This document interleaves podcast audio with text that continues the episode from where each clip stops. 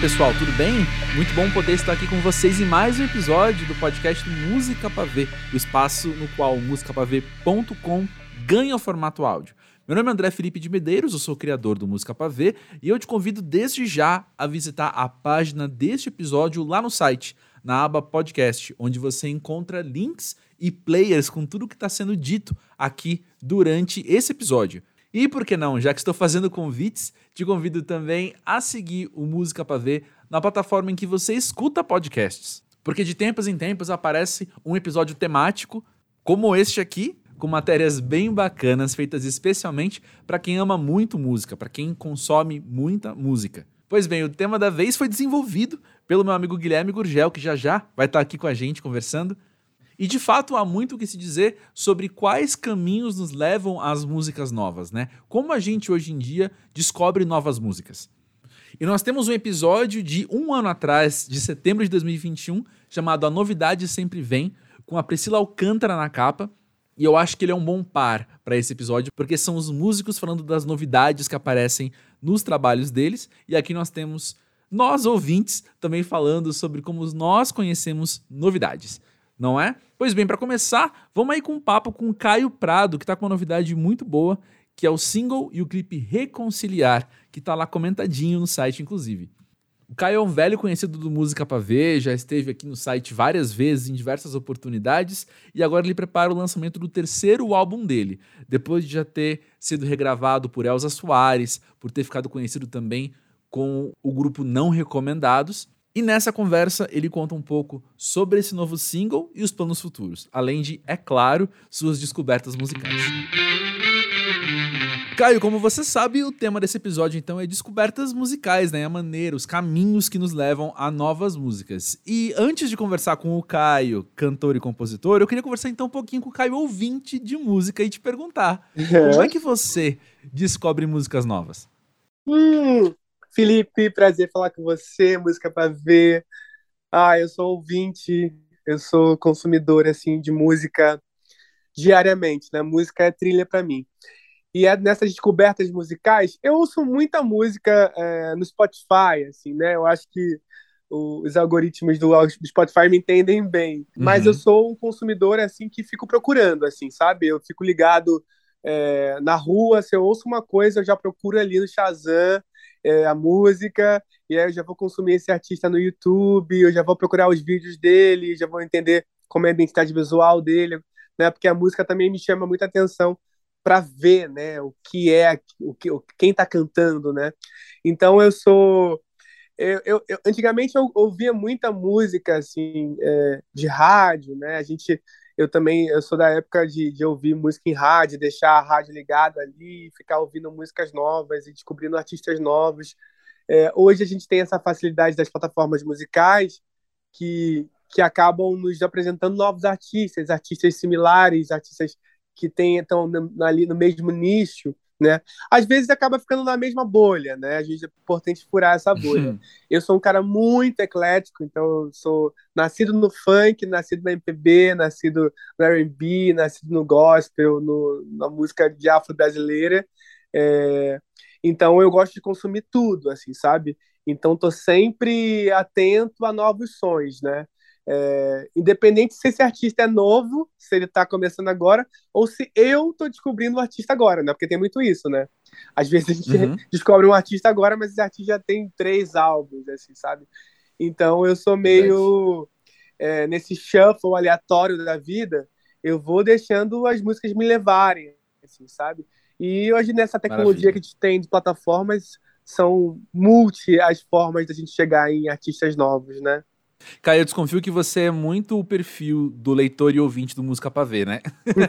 você fala de todo, da maneira com que você consome música e também, né, justamente de estilos diferentes que te formam enquanto ouvinte e enquanto artista, né? E eu queria perguntar então agora, agora falando com o Caio artista, né, com o Caio cantor e compositor, como é que você percebe as pessoas descobrindo o seu som, né? De onde vêm os seus novos ouvintes?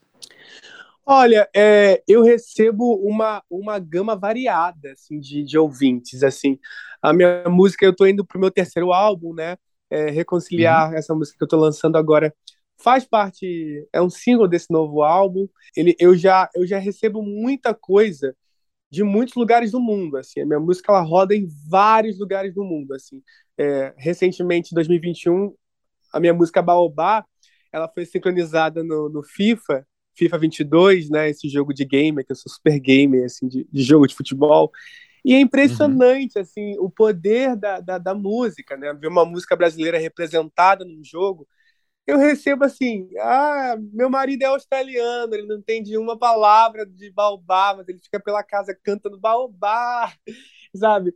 É, ah, eu tô em, em Nova York, eu sou de Angola, como a sua música me, me, me conecta com, com essa diáspora ah, eu tô na Holanda, ah, eu sou brasileiro. Então, assim, eu recebo muita gente, o, o, o FIFA me trouxe muita gente, e, assim, a, a minha música, desde, desde o Variável Eloquente, do meu primeiro álbum, ela, ela tem uma... Ela, ela acabou sendo difundida organicamente, né? Aos poucos, né? Eu não tive nenhum boom de mainstream, né? Eu sou um artista super independente que foi batalhando ali por essa fanbase, né? Então, organicamente, as pessoas vão vão interagindo com o meu conteúdo. Eu tô, sempre tô atento às redes ali, falando em todas as redes. Ah, que massa! É, tem esse álbum, tem outros. Então, assim, é, a minha música foi se espalhando, né? De acordo com o tempo. Não Recomendado foi um efeito muito poderoso para mim, né? É, desde que eu gravei em 2014, passando por, pelo grupo Não Recomendados, passando pela Elsa, Elsa Soares gravando. Então, é, essa descoberta das pessoas enquanto Caio Prado compositor, Caio Prado artista, ela se dá organicamente aos poucos, assim. Isso é muito legal, porque o artista acaba tendo uma, uma fanbase ali, uma, um, um, pessoas que consomem que são, são fiéis ali, sabe? Então, esperando. Tanto é que, assim, eu recebo mensagem, Caio, quando que vem esse álbum? Porque eu prometi o terceiro álbum em 2020, né? Mas estava um, um caos de pandemia. Então, eu recebo muita gente perguntando quando vem o próximo álbum, né? eu entreguei vários singles, né, nesse, nesse mercado que a gente está agora, mas a minha expectativa é realmente de entregar um álbum novo, com um conceito, com uma história. Eu adoro fazer música assim. Eu acho que as pessoas se uhum. conectam com essa essa bio, né, com esse estilo de vida, com, com o que está apresentando, com o que o artista está vivendo naquele momento, né? Uhum. E é sobre reconciliar que eu queria falar com você agora mesmo, assim. Eu queria te perguntar o quanto esse single aponta para esse novo disco, então, né? Eu não vou te perguntar quando que ele vem, como essas pessoas estão te perguntando, mas eu quero te perguntar como que ele é, como que esse álbum é e quando eu olho para reconciliar, o que, que eu entendo dele? Reconciliar, ele, ele, Felipe, significa a minha reconexão com, com o Caio, digamos, mais inocente, o Caio de Realengo, né? Eu sou natural do subúrbio do Rio de Janeiro, né? Como eu te falei, né? Eu sou do funk MPB, né? Então, assim, uhum. é, cresci ouvindo multi, é, multimúsicas. E Reconciliar, ele aponta nesse esse novo álbum, porque é um Caio falando de amor, né? Falando de amor num sentido... São amores, vivências é, de afeto, de alto amor, de afeto a outras pessoas, amizades, amores coisas que eu, eu, não, eu não, nunca me permiti falar tão sem pudor. Isso significa falar de como o amor é popular, né? de como as nossas vivências amorosas ainda nos conecta com outras pessoas. Então eu sinto que o novo álbum ele é muito mais popular, ele tem uma linguagem muito mais de um, de um acesso imediato ao, ao, ouvinte, sabe? E eu acho que as pessoas vão conhecer essa, essa bicha preta, efeminada, que é o Caio, falando de amor, porque as pessoas estão muito acostumadas a me, a me ouvir me manifestando, falando de política, seja com não recomendado, seja com 15 de março, quando Marielle Franco foi, foi executada, seja com golpistas, quando tivemos um, o golpe é, na Dilma Rousseff. É, é, as pessoas estão muito. Seja Não Sou Teu Negro, quando eu compus né, esse manifesto antirracista. Então as pessoas estão muito. esperam muito um Caio é, um artista é, de luta militância.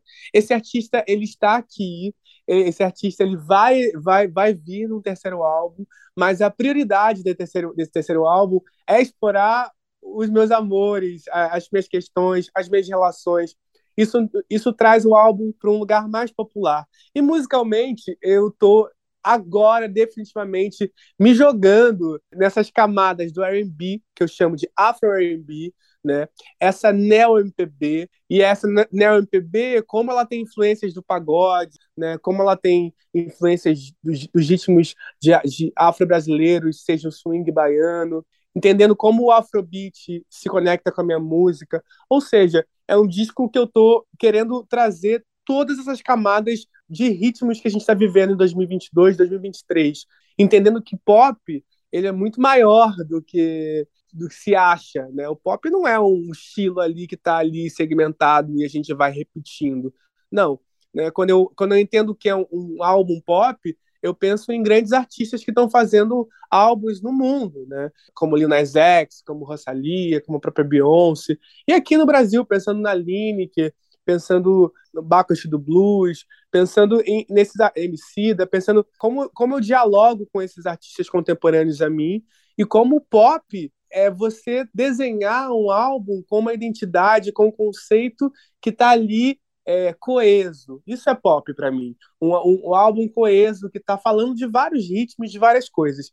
Então eu considero que esse meu próximo álbum ele é mais pop. Ele tem, ele tem um gostinho ali mais de pista para você dançar, para você refletir, mas para você dançar, para você fazer, né, é, variadas coisas assim, ouvindo a música para trilhar o seu dia, sabe? Não, maravilhoso, já quero ouvir, já quero muito ouvir. Mas olha só, voltando a reconciliar, eu achei muito interessante como o clipe foi lançado, assim como o episódio desse podcast, né, às vésperas de uma eleição muito decisiva para a presidência do Brasil para os próximos quatro anos. E o seu figurino no clipe, ele é metade uma camisa da seleção brasileira, que é um símbolo usado pela extrema-direita, e metade um vestido vermelho. E eu queria perguntar, o que, que você tem sonhado para o Brasil se reconciliar? Olha, esse figurino icônico, assim, que eu fico muito feliz de criação de Diego Mota, com Rodrigo Braulina, Decornautas. Esse figurino que foi para o clipe, né? Esse clipe de Reconciliar foi dirigido pelo Rodrigo França, é, muito sensivelmente, muito trazendo uma dramaturgia é, cinematográfica ali, real, é, gravado na Lapa, com as pessoas passando. O que eu tenho sonhado, Felipe, é a possibilidade de diálogo.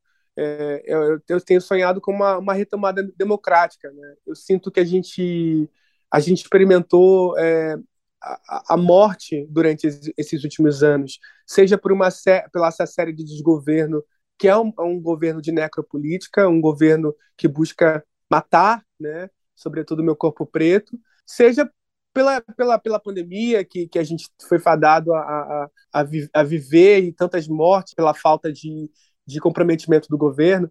Então, assim, eu sinto que a gente precisa é, nos entendermos enquanto, enquanto país, enquanto sociedade, enquanto humanidade. Eu acho que essa polarização política que vemos hoje, ela existe no seu sentido da morte, e, e, porque é natural que tenhamos polarização, é natural que tenhamos um lado. Isso é democracia, isso é, isso é, isso é importante. Mas o que vivemos não é uma democracia. Né? Quando, quando um lado está matando o outro porque numa festa de aniversário, quando um lado está espancando o outro porque o outro apoia o candidato que ele não gosta, isso não é democracia. Então, eu sinto que a gente precisa vivenciar a vida de novo no Brasil, porque a gente merece, né? A gente merece, a gente é um povo muito maravilhoso, a gente é muito poderoso enquanto enquanto educação, enquanto saúde, enquanto cultura. A gente precisa, a gente tava, a gente precisa é, retomar a nossa veia progressista, a nossa, a, nossa veia de des desenvolvimento, sabe? Então, quando eu penso em reconciliar, eu penso que nós só precisamos de uma fagulha. A gente só precisa de, de uma música, como reconciliar. A gente só precisa de um voto, de um presidente. Não que isso vai resolver todos os nossos problemas, muito pelo contrário, a gente tem uma caminhada longa, mas precisamos nos restaurar enquanto humanidade, presentes que, que defendem os princípios básicos, dignos à vida, entendeu? Então, eu, eu, eu vejo reconciliar muito como esse, esse figurino, né, verde amarelo, que é uma alegria inenarrável é, é, essa, essas cores brasileiras que são nossas, né? Foi, foram, foram apropriadas pela extrema-direita porque eles quiseram, mas é nossa, ainda mais as vésperas da Copa do Mundo, que é uma alegria para nós brasileiros. Eu sou super boleiro de futebol, né? Então, assim, sou eu ali, nesse figurino ali, que foi pro Rock in Rio, eu sou boleiro de jogador de futebol. Então, assim, é uma alegria muito grande tanto ganhar a Copa do Mundo, como restaurar o país por vias realmente democráticas. E eu entendo que isso passa, logicamente, por uma veia à esquerda. Então, esse figurino vermelho, esse longo vermelho, tem esse sentido de revolução, tem esse sentido da nossa bandeira. A nossa bandeira ela pode ser muito além do que vermelha. Ela pode ser vermelha, amarela, verde, azul, sabe? Então, eu acho que é retomar as nossas cores com dignidade. É esse sentido que eu penso em reconciliar, é esse sentido que eu penso esse figurino. E no clipe do Rodrigo França, a gente tem vários lugares de reconciliação, a gente tem vários momentos de reconciliação, seja com irmãos, seja com namorados, seja com é, a sua própria vaidade. É, é uma linha do tempo que a gente quis contar nesse filme, sabe? e acredito que o Brasil ele está passando por essa necessidade de voltar a ser feliz, a sorrir, sabe? E olhar as pessoas na rua com, com mais tranquilidade, porque é muita gente com fome, é muita gente desesperada na rua. E a gente é muito poderoso, a gente é muito forte enquanto povo para passar por isso sem, sem achar que isso é, é o nosso destino. A gente tem a possibilidade de mudar e reconciliar é, é essa possibilidade. Bom, gente, eu sou o Guilherme, eu tô aqui com a Marília e com o Nuno, e a gente vai continuar falando um pouco sobre novos caminhos, novas trilhas musicais que podemos percorrer, onde percorrer, onde estão essas trilhas musicais. E a gente vai falar um pouco sobre as nossas próprias experiências, nós que somos autoridades no assunto, brincadeira, não somos, mas gostamos de música como todo mundo e cada um tem, eu acho que um, uma diquinha, um caminhozinho assim bem específico costuma percorrer que leva a descobertas muito interessantes. Marília, e você? É, onde você costuma buscar novas coisas para ouvir? Então, ultimamente eu tenho aderido aos algoritmos do, do Spotify que acaba sendo uma forma um pouco mais preguiçosa, assim, né, de procurar música e de conhecer coisa nova, mas eu acho que é algo que se adapta bastante à nossa rotina adulta, né, que eh, quando eu era adolescente eu costumava caçar muito mais música de uma forma muito mais procurar muito mais a fundo e agora eu acho que essa forma que se encaixa um pouco mais para mim, assim, para minha rotina. É, eu tenho adorado aquela seleção que o próprio Spotify faz das descobertas da semana. Eu frequentemente estou fazendo alguma coisa e ouço, é, vou coloco para ouvir, assim, e é impressionante porque realmente tem coisas muito legais, assim, que, que eu acabo curtindo, e daí eu fico pensando, nossa, eu devo ter um gosto bem previsível mesmo, porque o algoritmo sabe exatamente do que eu gosto. e outra, outro recurso, assim, que eu gosto também, né, que é bem básico, é procurar em plataformas e sites de, que tem, onde tem as críticas, né, que é como é o Pavê também, o próprio Pavê, porque eu acho que daí é uma forma um pouco mais é, embasada também, né? Um, você lê e saca que aquilo tem a ver com você, que você provavelmente vai gostar daquilo, e daí te dá vontade de conhecer mais aquilo. E algo que eu também é, gosto muito é de saber o que, que os artistas e as artistas que eu escuto escutam. Eu acho assim isso muito legal, assim, de saber quais são suas referências, que tal artista gosta, assim, amo artistas falando sobre música, né, sobre o que, que eles gostam. É, eu adoro aquela série da Amoiba, que é da, aquele, aquela loja de, de discos. De vez em quando eu tô sempre assistindo, assim, porque é bem essa proposta, assim, de ver o que, que os artistas que você curte curtem. E já descobri muita coisa legal por lá também. E recentemente eu tenho investigado um pouco mais assim sobre música eletrônica, assim, e, eu descobri que o SoundCloud é o, uma plataforma muito legal nesse nicho assim de, de música eletrônica, né? Porque você tem acesso aos sets lá e daí lá no, no SoundCloud tem todos, é, todas as faixas que são colocadas no set, então é uma boa forma de você descobrir, assim, porque são pessoas que estão ali fazendo, esse é o trampo delas, geralmente, né, tipo, são DJs, é o trampo delas é fazer essa investigação, procurar bastante e achar coisas que a gente não encontraria de outra forma, assim, então eu acho bem rico também, é, mas eu, sinceramente, não sei se é uma boa plataforma para descobrir músicas de outros gêneros, outros estilos.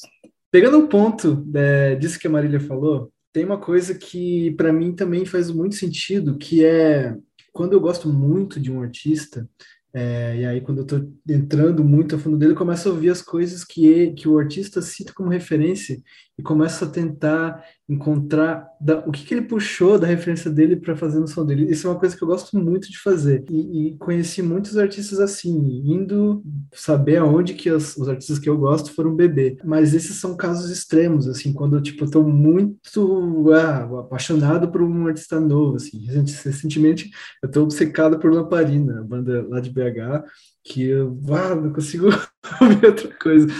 Tudo Mas... que é de BH é muito bom, gente, não tem jeito. Ah, é. Eu concordo, eu concordo. Tem muitas coisas de BH maravilhosas. Obrigado, BH, por ser esse lugar maravilhoso. Mas, por um outro lado, sobre o que a Maria estava comentando de ouvir uh, as recomendações do, do Spotify e do algoritmo, isso foi uma coisa que teve muito presente né, na, na minha forma de descobrir música. Eu, durante um tempo eu, eu realmente parava para ouvir tudo mais, mas eu percebi um fenômeno que é ter tanta opção, tanta, tanta, tanta coisa sendo bombardeada pelo algoritmo nova que faz com que eu não consiga é, é, absorver isso, sabe? Me dá um pouco de um fenômeno meio Netflix, assim, tem tanto filme para escolher que você não consegue escolher, é uma coisa meio paradoxal, assim. Eu sinto muito isso, sabe? Então, é, ultimamente eu tenho buscado coisas que parecem, assim, é, a gente voltando no passado, mas eu tenho curtido muito ouvir as rádios que tem na, na internet, tipo, essas web rádios, assim, e também, por exemplo, se você vai no YouTube, tem rádios que ficam transmitindo ao vivo, 24 horas e em determinado gênero. Cara, eu acho isso muito maneiro, assim. Existe alguma coisa da, da magia da gente não conseguir controlar o que, que vem depois e não saber, não escolher o que vem depois, que, que sei lá, uhum. me pega, sabe? Já aconteceu de, tipo, tá, ah, às vezes eu tô fazendo alguma outra coisa e tô, a, a rádio tá tocando lá e pô, tem uma música que eu gosto muito.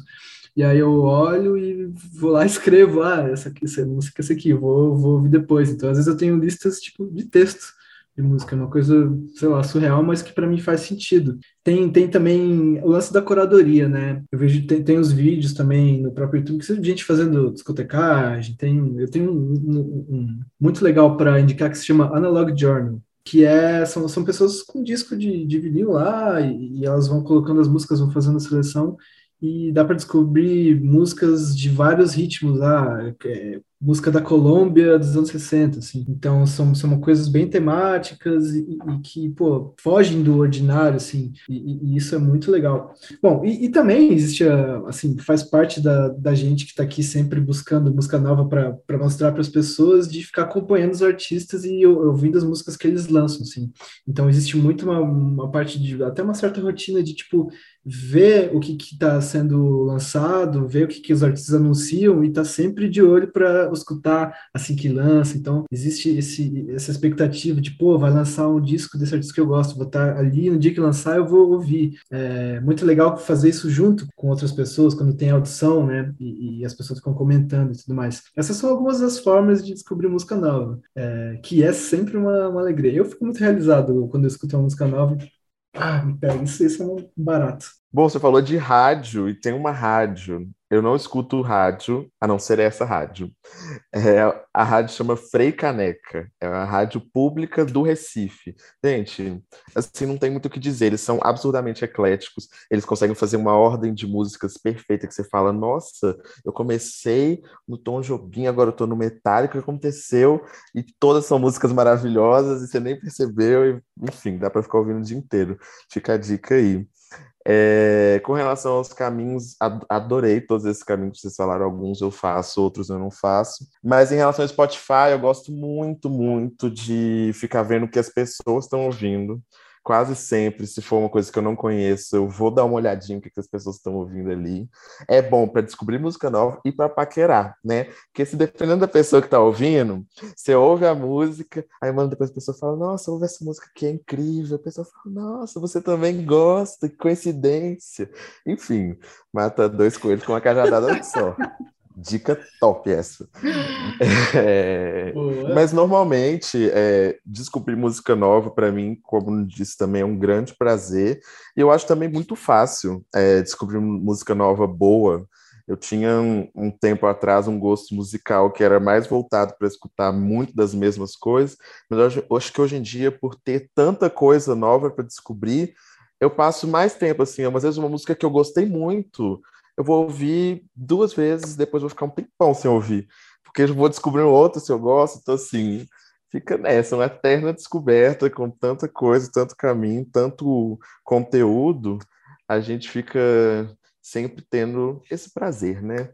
E também falar do, do famoso, esqueci, né, de, do famoso Shazam, que que traz as músicas até a gente, mesmo quando a gente não está não tá pesquisando, assim, quando você está no rolê e já liga o Shazam.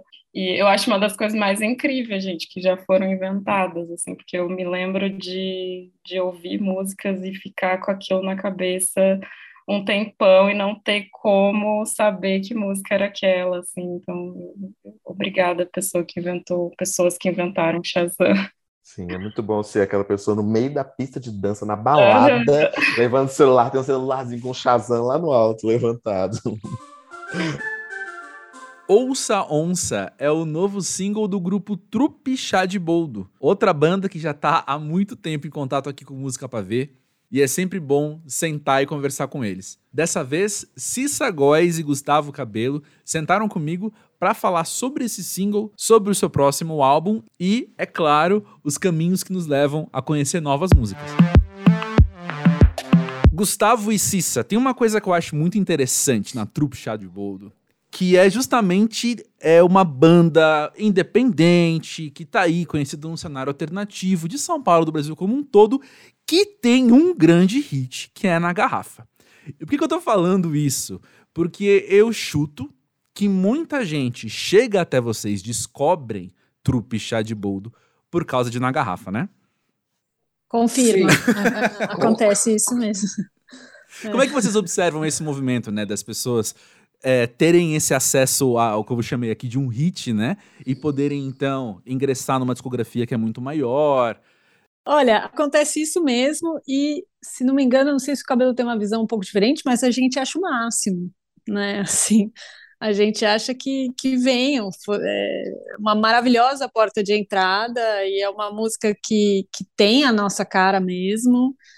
E então a gente acha ótimo, a gente acha maravilhoso e a gente, na verdade, fica muito feliz porque isso ainda acontece é, dez anos depois da música ter sido lançada, entende? Então a gente realmente se diverte, curte adoro esse retorno, assim, né? E daí, e muitos ouvintes de fato partem é, para uma relação com a banda a partir daí, né?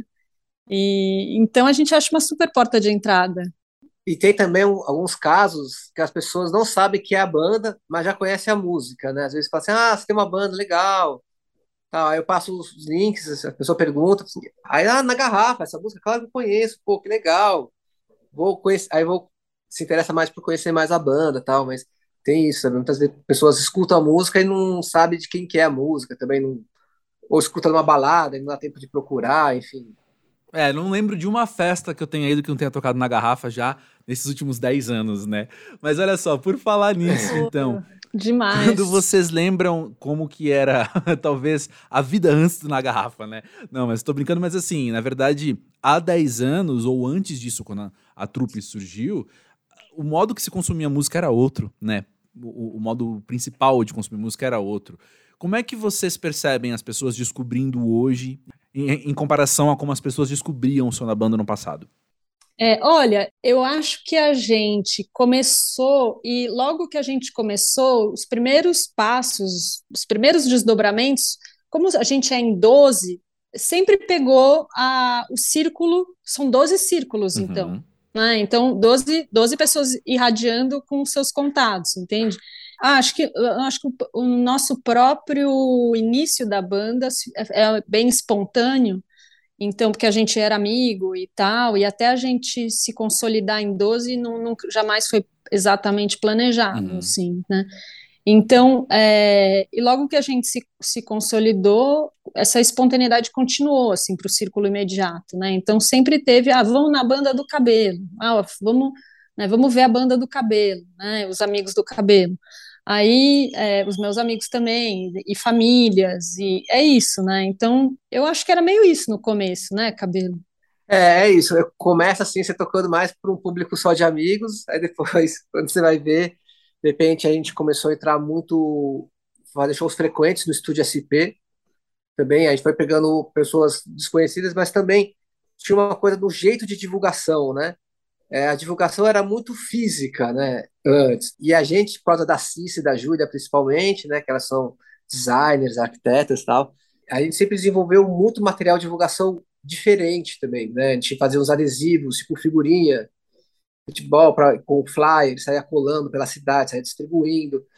É, eram 12 pessoas também que frequentavam diferentes universidades também, então tinha um público muito universitário também frequentando nossos shows. Quando a gente foi tocar no Sesc Pompeia, por exemplo, a gente fez, a gente produziu uma bolacha de chopp, que era na choperia do Sesc Pompeia, com um fly. O fly era uma bolacha de chopp. Tinha é, palito de fósforo como divulgação. Essa coisa da divulgação era muito diferente. Não, tinha, não existia WhatsApp, né? E-mail era só para coisas muito, muito sérias, assim. O Na Garrafa, o que ajudou muito a estourar o Na Garrafa foi a MTV. E quando a gente lançou o clipe de Na Garrafa, a gente ficou muito tempo no, no primeiro lugar no top 10 da MTV. E, e, isso fez um. cresceu muito, né? Um, deu um boom, assim, expandiu muito o nosso público, né? E aí também tinha uma coisa material físico, né? Como que a música chega nas pessoas, né? Antigamente a gente prensava 2 mil uhum. CDs na hora que ia lançar, e tinha vazão, né? Hoje em dia já não cogita mais prensar CD, porque já está de 2015 para cá as pessoas começaram a deixar de ouvir CD porque os computadores deixaram de ter um compartimento de CD, os carros, enfim, e é, hoje tudo nas plataformas mesmo, né? Então é um outro jeito de consumir a música e é um outro jeito de divulgar também, né? Outra vantagem de vocês serem 12 pessoas, penso eu, é que são 12 pessoas que consomem música e 12 pessoas que podem trazer uns para os outros novas referências, né? Vocês olham para os seus colegas de banda como, como fontes de descoberta de música para vocês? Sim, sim. Eu acho que de descobertas e não só de descobertas, de, por exemplo, o Rafinha, nosso percussionista, toca num samba, né? Então a gente chama o Rafinha, tipo, na hora de voltar, né? Assim, não no momento, não só no momento inicial de descobrir, mas no momento de retornar várias vezes, né? Para uma fonte ou outra, né? O Galo tem uma relação muito forte com a poesia, por exemplo, né? Então acaba acabam tendo sim traços e a gente recorre a eles como uma, uma bibliotequinha, assim, não só no momento inicial, mas depois e depois e depois, né? E também sempre quando a gente vai fazer, construir um arranjo de uma música, a gente busca também apresentar algumas referências. Então, sempre chega alguém que traz, ó, oh, tenho essas duas referências aqui que eu pensei que tem a ver com essa música. Aí alguém fala assim, ah, legal, mas ó, mas a levada de bateria tem mais a ver com essa outra música. A gente vai, ou a gente escuta bastante antes de, de começar a fazer os arranjos também. Às vezes não, às vezes a gente não, principalmente nos primeiros discos a gente pesquisava muita música, né? A gente sempre ouviu muita música. No começo da banda, bem lá no comecinho, o, a gente fazia reuniões com o Tutu Moraes, o DJ Tutu, que ele é um pesquisador musical, então ele, ele apresentava muita coisa para a gente. A gente fazia reunião semanal de ficar encontrando, encontrando, tomando vinho, ó, olha esse som que diferente, olha isso aqui que legal. Então, ele apresentou muitas referências para a gente. O Alfredo Belo também, que tem um trabalho de pesquisa de música também, que é o produtor do nosso primeiro disco, também trouxe muitas músicas.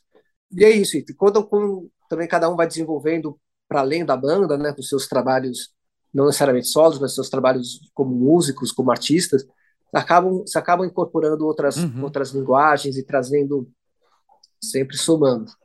Então sempre pintam coisas diferentes e às vezes inesperadas. Alguma, algumas coisas sempre são esperadas, né? Sempre esperada que, que alguém vai falar do Paralamas, né? Não vamos, não vamos citar, é, citar nomes. Tem porquê, pelo contrário. É motivo de orgulho, né? Motivo Concordo. De... Não, mas é, não, mas é, mas é, mas é um, várias questões, assim, tipo timbres de guitarra, assim, a gente pesquisa muito antes de, de gravar também, troca as referências, e às vezes, para gravar esse novo disco, eu fui, eu fui na casa de dois amigos, assim, ah, deixa eu ver o que vocês têm aí de pedal, o Beto Vilares também prestou, também prestou uns pedais para ficar pesquisando timbres, que também, né, não só referências musicais, né, mas também aí uma questão da sonoridade que a gente quer chegar, né. Sim, interessante demais. E aí, eu penso que a gente que consome muita música, né, no meu caso, assim, que tô sempre em contato com várias bandas, aqui no podcast, no site musicapv.com também, sempre conversando com muita gente, quando vocês contam disso, de 12 pessoas ali, escrevendo seus próprios arranjos, trabalhando em conjunto, eu não consigo imaginar por onde vocês começam. Mas então, para perguntar isso, eu queria te usar como exemplo Ouça Onça, né, o novo single de vocês. Como é que foi arranjar essa música? Putz, é difícil falar, né? A música, bom, tudo parte da canção. Primeiro é apresentada uma canção, alguém traz uma canção, né? Aí eu trouxe essa canção, que é uma parceria minha com o Daniel Scandurra. Enfim, essa música já tinha uma harmonia assim bem bem desenhada assim, que é uma coisa que, eu, que a gente não costuma fazer. Tem muitos, uma música com muitos acordes assim, né? Então isso, isso já dá uma uma certa direção, né? Porque a música tem muitos acordes, então às vezes então uma guitarra fica mais fica mais básica, uma guitarra fica em duas notas pedais, sei lá, aí é meio que experimentando e tocando, não tem uma regra assim, né? Mas geralmente o que guia também, o que a gente tenta achar primeiro é o que a gente fala do groove, né, da música. Então a música começa a ter o caminho assim quando a gente quando todo mundo fala, opa, essa levada de bateria e esse baixo estão casando, essa baixo bateria tem um caminho legal aqui. Então vamos nessa. Baixo bateria guia muitas vezes também uma guitarra é um tema é um tema que o sopro puxa, assim, ó, o caminho tá mais para esse ou uma brincadeira de vozes. Às vezes muda muito, mas eu acho que o gru, o, a espinha dorsal, baixo bateria tem bastante influência assim no resultado final também, eu acho. Na minha percepção como guitarrista e baixista, né? não sei se a Cissa não, eu, eu, ah, eu acho que tá aí a trajetória comprova, eu acho. Né? eu acho que, que alguém lança um chão e normalmente esse chão é muito chega muito em, em poesia, né? Uma, uma, composição sem tanto sem tanto instrumental, né? Instrumental não firmado. E aí é, as outras pessoas vão olhar é, para isso e normalmente expandir muito o instrumental né, a partir da, da poesia. Isso é muito, isso é muito legal, né? Então, porque é como os outros são tocados a partir daquilo que chegou, né? E aí, às vezes, os outros, inclusive, decidem por não entrar, não tocar, né? Assim, te, já te, a gente tem algumas músicas, não onça onça, mas tem algumas músicas que o pessoal falou assim: ah, essa música eu acho que é mais pianinho, eu acho que é menos elementos, ou essa música vai crescendo, né? Então são, são 11 pitacos, assim, 12. É, uma pessoa chega e 11. Sim. 11 são os pitacos, né? Sim. E aí a gente vai se compondo a partir disso. Pô, legal Não, demais. E às vezes, e às vezes rolam umas coisas que você influencia uma pessoa sem perceber. Porque às vezes quando tá tirando o som da música, uma música está tocando pela primeira vez, a tendência é todo mundo tocar junto ao mesmo tempo, cada um procurando uma coisa. É. Aí de repente, aí de repente, fala assim, oh, olha essa frase que legal aqui que eu tô Aí eu falei assim, como assim que legal? Eu tô fazendo isso aqui há meia hora. É. Tipo, você escuta. Então, às vezes, o cara tá fazendo, você até impressa, só que tá todo mundo caçando, porque fica todo mundo procurando, É. né? A primeira coisa é, sa- é pegar a música e sair procurando.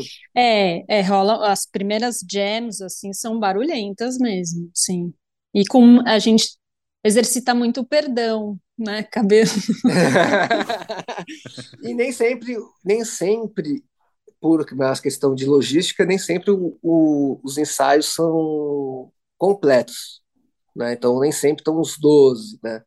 Então às vezes tem para esse e também por questão de pandemia também, então às vezes esse disco foi feito um pouco num pequenos encontros também, né? Temos algumas pessoas morando fora de São Paulo, então também isso teve muito ensaio, sim, sei lá, com seis pessoas, assim, você fala assim, nossa, a banda era tão grande. E olha só, eu tô muito curioso também, não poderia deixar de perguntar pra vocês sobre spoilers do próximo álbum. Mas então, pra não só colocar vocês contra a parede e falar nos conte spoilers do próximo álbum, deixa eu perguntar o seguinte: o quanto que Ouça Onça revela pra gente do que esse disco vai ser? Ou esconde, né? Ou confunde. Eu acho que não confunde. Eu acho que é uma, uma- um bom irmão mais velho, assim, né, cabelo? É, das outras músicas, assim, é Sim, sim. um primogênito, talvez, posso falar isso, cabelo? Sim, sim. Eu acho que Onça e Bacurau e Tu. Bacurau e Tu, na verdade, é uma música que vai entrar pro disco, que a gente lançou durante a pandemia, é um single ao vivo no Teatro Sesc Pompeia, no lançamento do disco Vivalina. E a gente gravou três músicas ao vivo, pegamos o áudio, e então Bacurau e Tu também tem. Vai estar diferente, né? Vai ser uma versão de Novo estúdio arranjo. novo arranjo. E eu acho que é isso, acho que tem essa tônica bastante que a maior parte do disco passa por uma questão assim voltada à natureza, assim, se eu posso assim dizer, a floresta, é, a onça. Tem uma música que tem uma música que vai se chamar Floresta. Não sei, não sei se o nome final vai ser Floresta, porque isso acontece muito. A gente fica chamando a música inteira de Floresta, Acontece na hora de registrar alguém, muda o nome lá. Acontece muito, mas por enquanto ela é chamada de Floresta. é, E também tem umas músicas já também que falam um pouco mais. Tem uma que chama.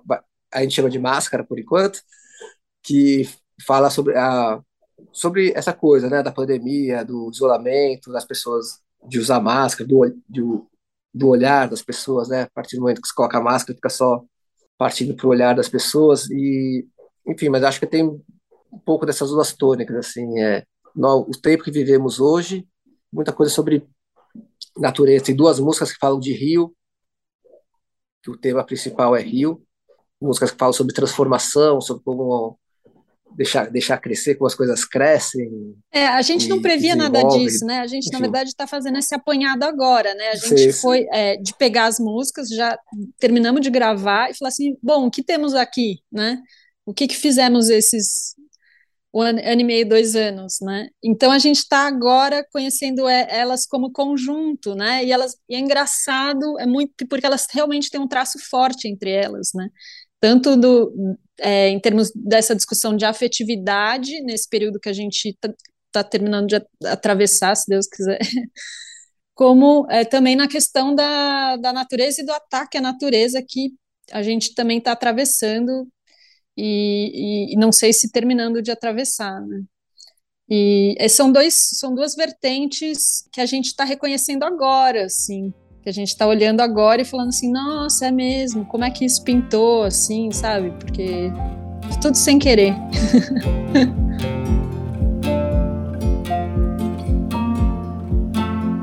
Bom, para mim, realmente, qualquer estilo de musical eu consigo descobrir sempre encontrar uma música que vai bater para mim.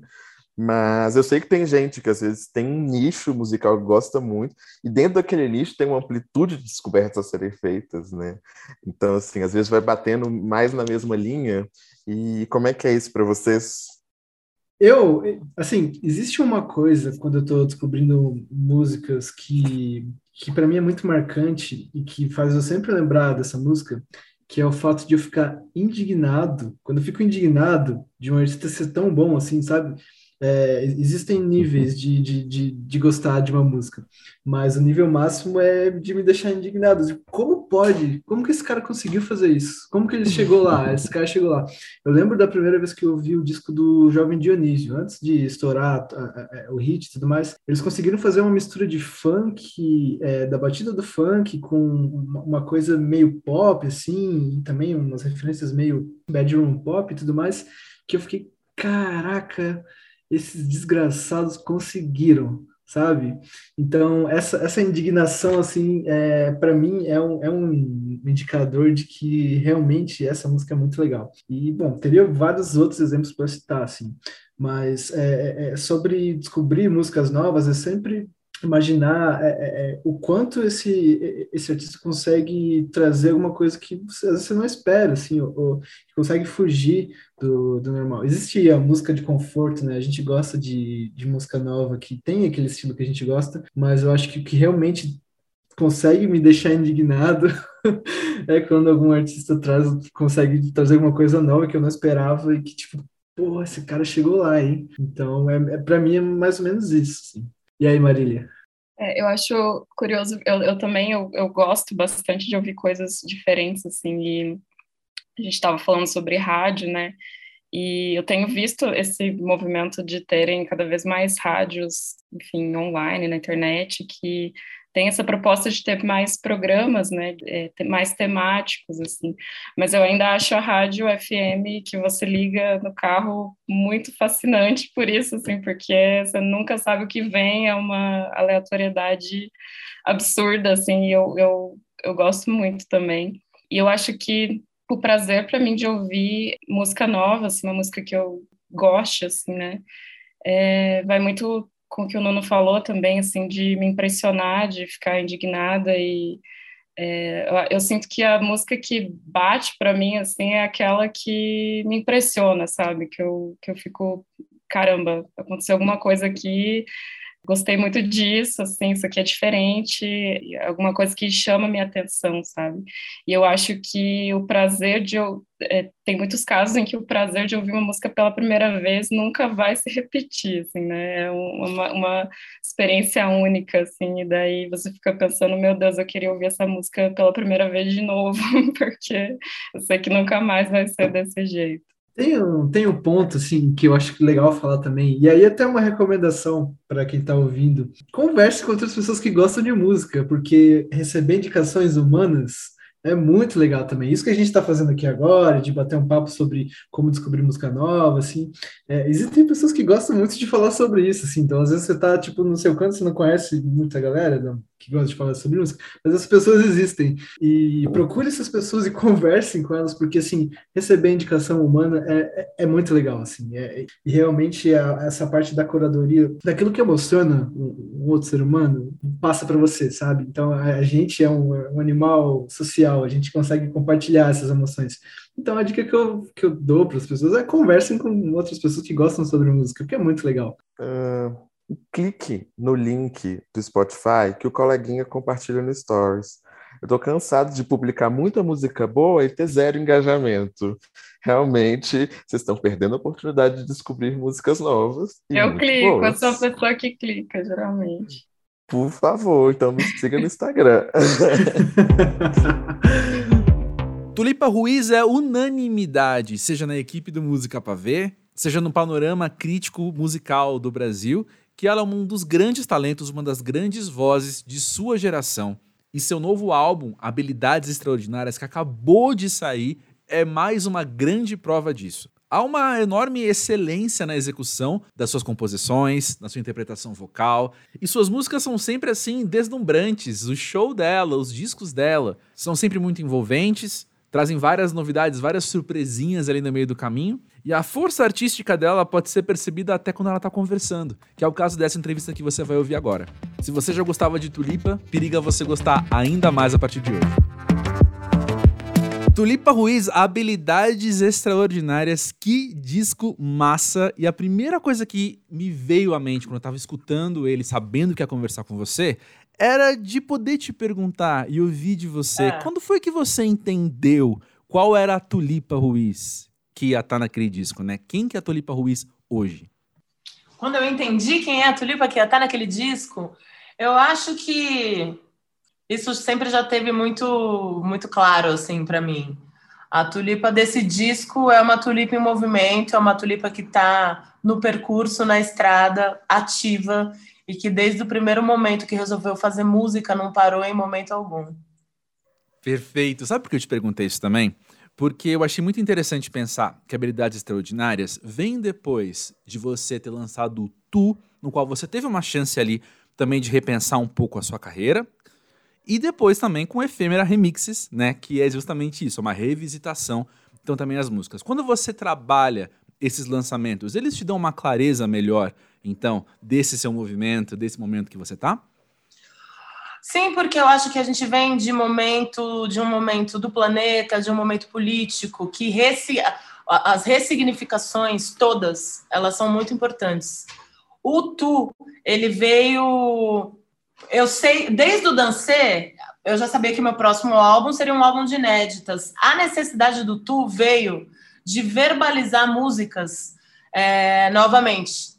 Então, a regravação, a gente estava vindo de. Eu venho de discos muito cheios. E na época do Tu, a gente também estava num momento de narrativas sobrepostas, assim.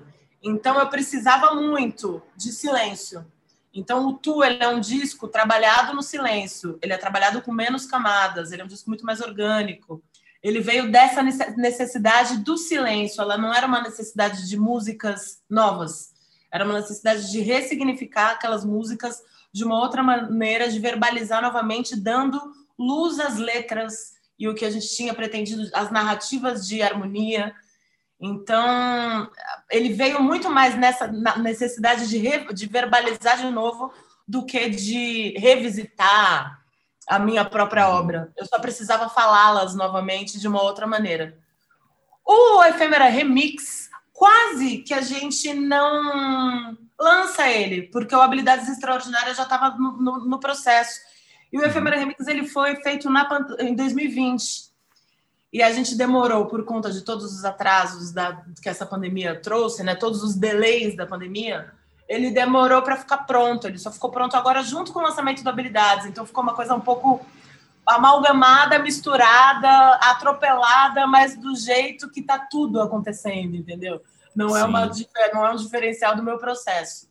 O Efêmera Remix, ele, na verdade, é também um aniversário. Eu quis comemorar a travessia desse disco no tempo, dando esse trabalho é, para outras pessoas ressignificar. O tu eu ressignifiquei, o efêmera outras pessoas ressignificaram. Maravilhoso. E na verdade isso foi um presente de aniversário para mim e para quem gosta da minha música, assim, para ritualizar os 10 anos desse disco que atravessa o tempo, assim.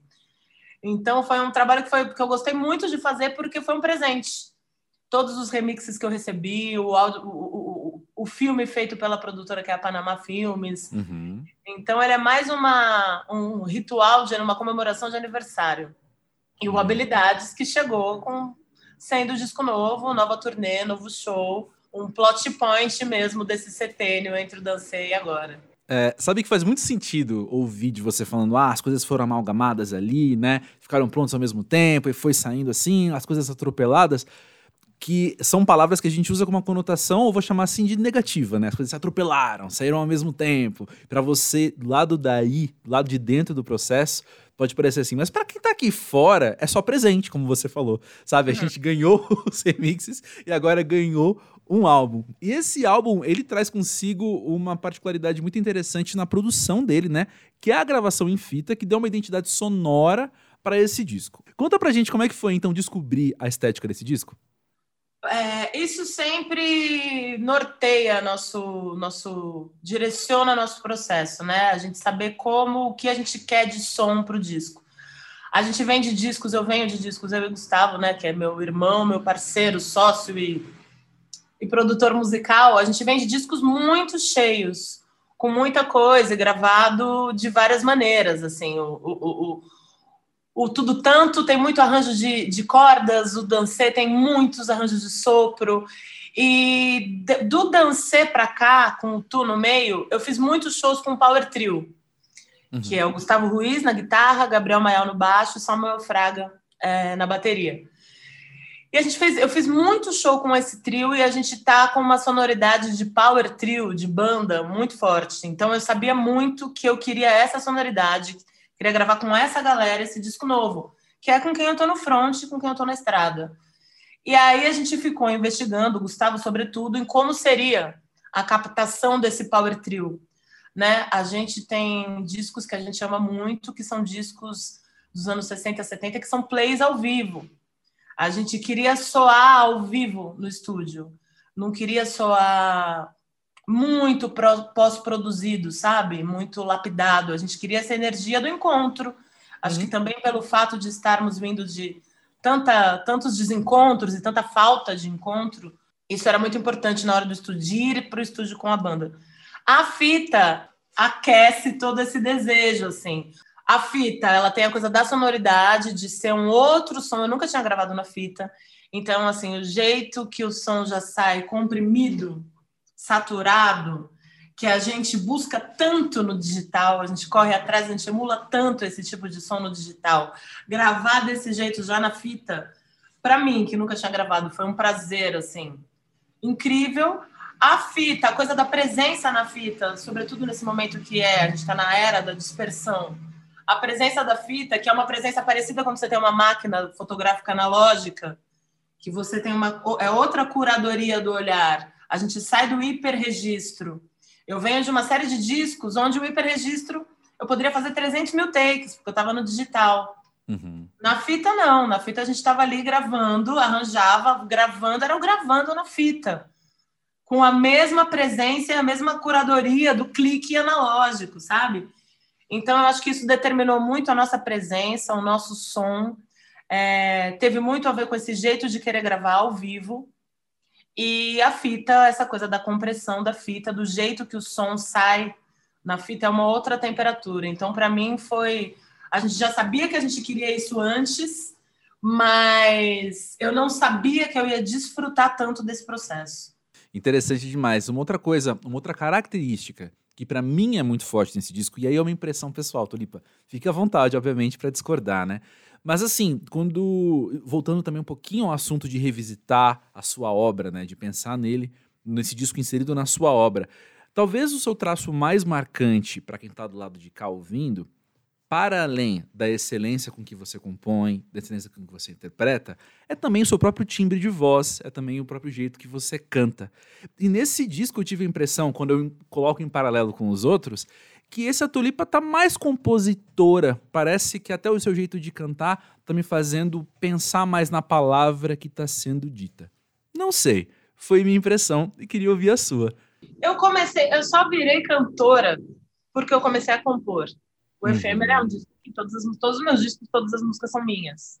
É, uhum. eu nunca tive, para mim, ser cantora, a música, ela nunca foi, num primeiro momento, um ofício pensado. Aconteceu. Meu pai e meu irmão tinham a música como ofício e eu fazia outras coisas e a música era um hobby.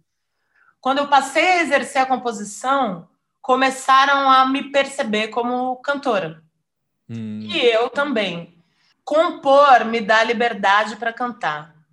Eu posso, para mim é muito prazeroso cantar o que eu invento, porque eu inclusive posso mudar, eu tenho compromisso, o único compromisso de, de, de, de fidelidade assim com o que foi criado é comigo mesma, então eu posso mudar o que eu estou cantando.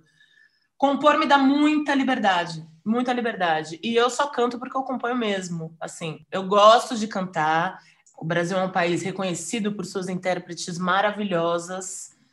E eu amo cantar, mas o meu barato mesmo, eu adoro fazer música, eu gosto muito de compor. Então esse disco ele tem essa esse lugar da composição, porque é isso, de, de, do, do, último disco de inéditas, que é o Dancei de 2015, até agora, eu não parei de fazer show, então, na verdade, eu não parei de cantar, mas eu não parei de compor, eu não, eu não fiz um disco de o Tu tem duas músicas inéditas, mas eu compus com outras pessoas. Esse lado meu, a composição ela ficou ativa, sabe? Uhum. Então, o Tu, ele, o, o, o, Habilidades Extraordinárias, ele tem uma coisa autoral muito forte, mas ela não é só minha, da minha parte. Ele é um disco muito autoral com todas as pessoas que estão nesse disco, assim. A autoria do Gustavo nos arranjos, na produção, nas frases de guitarra, a autoria do Samuel na bateria. A bateria desse disco está um escândalo. O baixo desse disco é um baixo que só poderia ser do Gabriel Maial, do Bubu. É um baixo específico. Então eu acho que o meu lado compositora, ele despertou no meu bando, na minha banda, também a força autoral de cada um. Então esse disco ele tem uma força autoral que não é só minha. É uma força de uma frente de pessoas que têm a sua personalidade. E todo mundo imprimiu alguma coisa ali. Em todos os lugares, seja na capa, na foto, na revelação. A parte gráfica, tanto musical, é todo mundo jogando junto com o som, assim. Uhum. Maravilhoso, maravilhoso. E bom, já que eu estou falando com a compositora desse disco, conta pra gente um pouco sobre o significado de habilidades extraordinárias. É, esse nome veio, esse termo veio uma vez em 2019 que a gente ia tocar no Lincoln Center em Nova York, eu e o Gustavo, a gente estava tirando, fazendo a entrevista para tirar o visto, super protocolar, assim, e de repente é, o funcionário da imigração perguntou para a gente se a gente tinha alguma habilidade extraordinária. Eu achei essa pergunta completamente descabida, eu não entendi nada, não, e disse não, porque eu imaginei voar, fazer malabares, superpoderes, superpoderes. Falei, putz, você acredita que eu não tenho, bicho? Não sei, acho que não. E o Gustavo, na hora, falou: a gente ganhou um Grammy. E aí o cara, na hora, carimbou, parabenizou a gente, carimbou nossos papéis, desejou sorte, amor, entendeu? Humanizou ali a, a, a coisa que estava totalmente automática. Quando eu saí, eu entendi que existe um visto específico que se chama Habilidades Extraordinárias, que é concedido a quem trabalha com música, com quem representa o Brasil com o seu trabalho é, no mundo. E você precisa ter várias, apresentar várias, vários documentos para comprovar que você tem proficiência no seu, no seu ofício. Ou ter recebido um prêmio, como o Nobel ou o Grammy. Então, o Grammy abre essa porta, assim, para esse tipo de visto. E aí eu fiquei pensando muito nisso, assim, primeiro no nosso papel enquanto artista, né? De sair do nosso país. Porque realmente, quando eu estiver dando uma entrevista fora do Brasil, a primeira coisa que perguntam para a gente é sobre o, o contexto político, para depois, demora muito para chegar na nossa música. Então, a gente tem que ficar decupando tudo que está acontecendo no Brasil agora, contando o que está acontecendo aqui. Então, assim, a gente tem esse papel de quem sai do Brasil com arte, tem um papel de, de ser embaixador da sua cultura muito grande do, e contextualizar o seu país no mundo.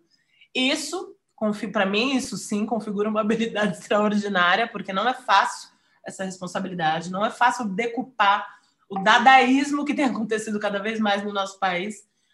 E depois eu fiquei pensando, nossa, e habilidades, pois é, isso habilidades extraordinárias. Estar no Grammy, no Grammy, ganhar um Grammy também, sendo mulher, sendo compositora, é, não fazendo parte de uma grande corporação, também configura uma habilidade extraordinária. E esse nome foi ficando fora. Eu fui entendendo realmente esses superpoderes. Só que aí o tempo foi passando, né? A gente tanta coisa foi acontecendo com a gente, tantos atravessamentos, que esses superpoderes eles foram entrando no cotidiano, assim. Então, hoje em dia eu entendo que habilidades extraordinárias, na verdade, é a gente conseguir sair de casa em segurança.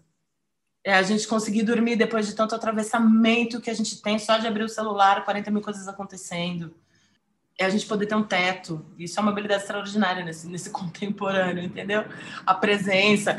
Então, habilidades extraordinárias foram virando coisas cotidianas e simples, que a gente nem pensava sobre isso antes e como tá difícil, como tá complicado, como exige da gente, enquanto sociedade, habilidade extraordinária o tempo todo. O tempo todo a gente está se superando, sabe? Então, esse nome, antes de eu ter as músicas do disco, esse nome, ele era um nome muito forte já, assim, eu já sabia que esse era o nome do disco. E isso nunca tinha acontecido comigo também. Os nomes sempre uhum. chegaram depois. Ter o nome do disco antes é uma novidade no meu processo. Interessantíssimo, interessante. É linda essa história, é linda essa história em vários níveis, né? Ela é comprida, mas. não, ela é muito legal. E eu, eu só queria que a minha próxima pergunta não desmerecesse a beleza de tudo que você acabou de dizer, e de todo o significado que isso tem. Mas minha próxima pergunta, na verdade, Felipe, é entrando no tema desse episódio aqui do Música para Ver, que é descobertas musicais. E eu tava pensando que saber descobrir, saber por onde encontrar músicas novas hoje em dia também é uma certa habilidade. Talvez menos extraordinária, mas muito valiosa também, né? Sim, claro, claro. Como é que você descobre música nova? Você, como é que é o seu perfil de ouvinte? Você, você busca novidades assim? Eu tenho muito, eu tenho muito muitas fases assim, e muitas fases de silêncio também. E eu não gosto muito de ouvir música tão dispersa. Tá fazendo várias coisas e colocar uma música, ou de trabalhar com música. Eu gosto de ouvir, eu gosto quando eu tô ouvindo no celular. O fone é uma coisa que me deixa muito presente. Eu tenho gostado cada vez mais de ouvir música no fone.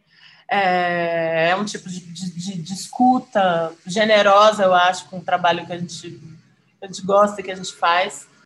Eu tenho uma coisa que eu sou muito, eu volto muito nos discos, nos meus discos de cabeceira. Eu mas eu fico muito ligada no que está acontecendo, ao mesmo tempo que a gente está com uma overdose de informação. Então, é difícil mesmo buscar as coisas com esse com esses feeds todos ao mesmo tempo. Eu acho que é para você buscar sons, eu acho que tem a coisa de curtir o randômico do algoritmo. Isso é interessante. Em alguns momentos, eu, embora eu seja uma pessoa que questiono muito a decupagem do algoritmo, assim, por exemplo, o Habilidades Extraordinárias, eu tenho ouvido ele muito nos streamings, né? Uhum. E às vezes ele se relaciona com discos, quando termina e vai para outro disco, que não tem nada a ver Ando bem irritada com isso, inclusive. Hum. Nada, bicho, eu, eu ligaria com outro disco. Não entendi a matemática. Uhum. Então, eu até agora não entendi qual é o raciocínio do próprio algoritmo, ao mesmo tempo que o algoritmo é jabá. Então. Acho que o raciocínio está aí também, né? Para aparecerem é. mais. Então, eu também fico querendo decupar poeticamente o algoritmo. Ai, que ligação que ele fez. Talvez o som que tenha aparecido para mim foi porque a figura botou mais grana e ele uhum. apareceu para mim por conta disso. E aí isso me deixa um pouco indignada. Então eu prefiro ver, procurar os discos que a gente gosta, ficha técnica é muito importante para nortear também a nossa busca quando a gente gosta de som. Onde gravou, procure, sigam esses perfis, entendeu? Onde foi gravado, quem masterizou, que discos estão lançando. É, a gente saiu a lista do Grammy agora dos indicados decupem a lista desses discos, assim. O engenheiro, por exemplo, tem é, é, é um cara que chama Felipe Schauer, que é um cara de masterização. O Felipe, os discos, ele está concorrendo com 12 discos no Grammy, vários brasileiros. Então, assim, esse cara de master é um cara que faz coisa legal de som. O que, que ele tem feito, o que, que ele tem produzido? Ou, ah, eu gosto desse disco, quem é o produtor? Esse cara produziu fulano, produziu ciclano. Ou eu curto essa rádio, eu curto, eu confio no pavê, entendeu? Quais são os lugares de referência?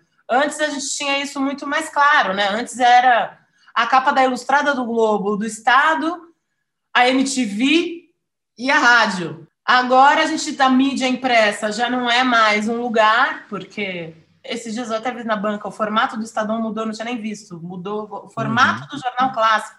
Então a gente não sabe, hoje a mídia impressa ela tem uma entrada nas nossas vidas muito menor os perfis das redes sociais. É isso, alimente o algoritmo, assim, siga, siga perfis que você gosta, que você confia, pessoas que você curte o som, siga nos streamings pessoas que você gosta, que você acha que sabe, que tem a ver com para a gente tentar alimentar esse algoritmo aí também da melhor maneira, sabe? Para as músicas chegarem para a gente que tenha, sei lá, que faça um pouco de sentido, assim.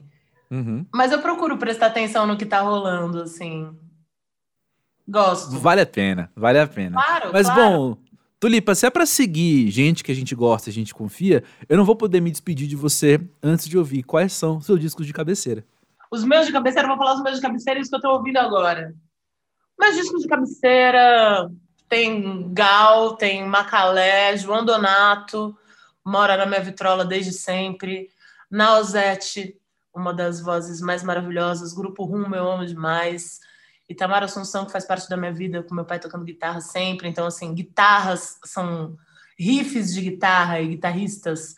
É um tipo de som que eu, que eu, que eu procuro. E aí, pensando nisso, juntando com agora, Ana Frango Elétrico, que é uma mina, instrumentista, compositora da guitarra, é uma figura que eu presto atenção. A Jadissa, também baiana maravilhosa, guitarrista linda, com seu discão também, seus shows maravilhosos também é uma potência que eu sigo. Tô atenta, tô atenta aí com os meus discos no atemporal, que moram no atemporal, e esse é o desafio, né? Como é que a gente não inspira? Como é que a gente atravessa o tempo fazendo arte? E aí, assim, o que a gente gosta, os discos, que meus discos de cabeceira é isso, eu já escutei eles um bilhão de vezes e vou seguir escutando.